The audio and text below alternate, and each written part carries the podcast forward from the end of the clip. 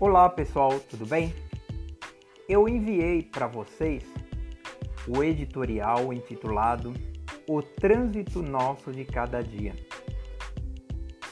Vocês já estudaram o editorial e vocês sabem que o editorial é um tipo de texto utilizado na imprensa, especialmente em jornais, revistas, que tem por objetivo informar mas sem a obrigação de ser neutro e indiferente.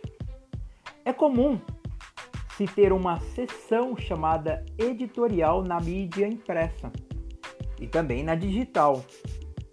Então, a objetividade e a imparcialidade não são características do editorial, uma vez que o redator ele dispõe da opinião do jornal sobre o assunto narrado então, o editorial é a opinião do jornal sobre o assunto que está sendo narrado ali. Logo, os acontecimentos são relatados sob a subjetividade, isto é, sob o ponto de vista desse jornal, do repórter, de modo que evidencie a posição da mídia, ou seja, do grupo que está por trás do canal de comunicação do, do canal de comunicação, uma vez que os editoriais não são assinados por ninguém. Assim, podemos dizer que o editorial é um texto opinativo, mais opinativo do que propriamente informativo. Esse editorial que enviei para vocês é uma opinião do jornal sobre o trânsito na cidade de Recife. O Diário de Pernambuco ele expressa a sua opinião sobre o trânsito nessa cidade, especificamente sobre um ponto. O editorial ele possui um fato e uma opinião. O fato ele informa o que aconteceu. No caso aí é o, é o trânsito, o fato é o trânsito no entorno de escolas, principalmente escolas particulares. Então, o fato informa o que aconteceu e a opinião transmite a interpretação sobre esse fato, sobre o que aconteceu. Pelas características que eu apontei, podemos dizer que o editorial é um texto dissertativo, pois desenvolve argumentos baseados em uma ideia central, crítico, que já expõe um ponto de vista, e informativo porque relata um acontecimento. O jornal que apresenta matérias excessivamente críticas e opinativas e que não possui um ambiente separado para editorias é considerado de opinião. Contudo, contrariando o fato do editorial levar em consideração a opinião do jornal como um todo, muito, muitas editorias de revista mostram apreciações feitas por autores que assinam o texto e muitas vezes até mostram o, rosto em uma foto. Quando aparece a assinatura de um autor, não é um editorial, é um artigo de opinião. No caso específico, é o ponto de vista de um autor específico. Mas voltando ao nosso editorial. O editorial em estudo que nós estamos estudando, ele aborda o trânsito na cidade de Recife capital do estado de Pernambuco.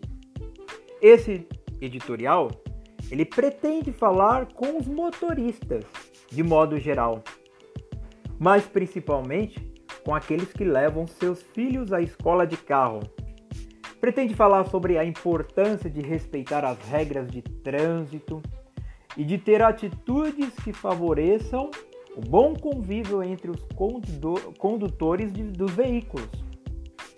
A equipe do editorial do Diário de Pernambuco, ele utilizou a estratégia de apontar vários exemplos de comportamentos inaceitáveis, inadequados desses motoristas, como formar filas de estacionamento duplas ou triplas para onde é proibido e estacionar na calçada, olha o absurdo, estacionar na calçada.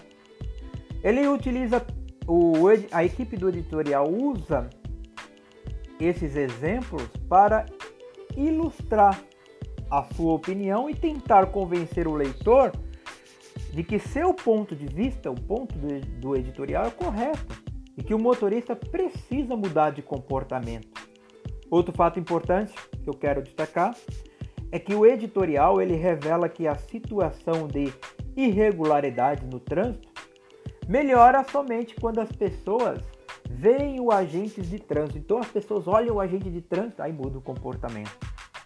Isso revela a total falta de consciência cidadã desse motorista ou desses motoristas. De acordo com o texto, a circulação dos agentes de trânsito não é suficiente, pois tão logo os agentes de trânsito se afastam, as pessoas voltam a praticar irregularidades.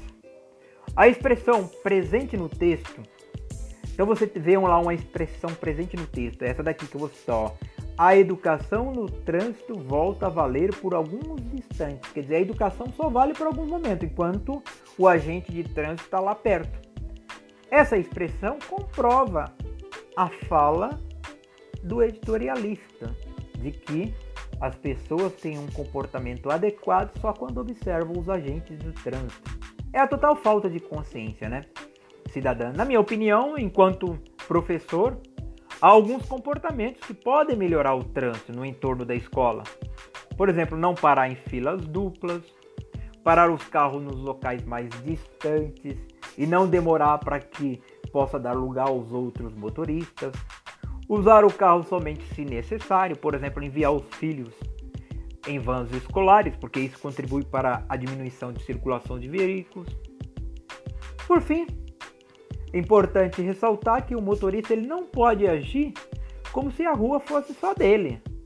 É necessário pensar no coletivo, nos demais cidadãos que usam o espaço público e temos que refletir como o nosso comportamento ruim pode atrapalhar a vida das demais pessoas que estão à nossa volta. Beleza, pessoal? Esse é o artigo de opinião que eu trouxe para vocês. Eu não estou trazendo muitos estudos gramaticais, porque à distância fica muito difícil trabalhar a, o estudo linguístico, fica complicado. Eu estou trabalhando mais o estudo de interpretação de textos porque é o que é mais cobrado, né? Nos exames vestibulares, nos, é, nas provas das escolas técnicas, na proporção de 80%, 90% das questões envolve interpretação de texto. Por isso que eu estou trabalhando mais isso com vocês e por conta que é um conteúdo que vocês conseguem absorver mais à distância. Então, realize as atividades propostas. Qualquer dúvida, eu estou à disposição no WhatsApp não deixe de perguntar, de questionar, tá bom? Tenham boa semana. Obrigado.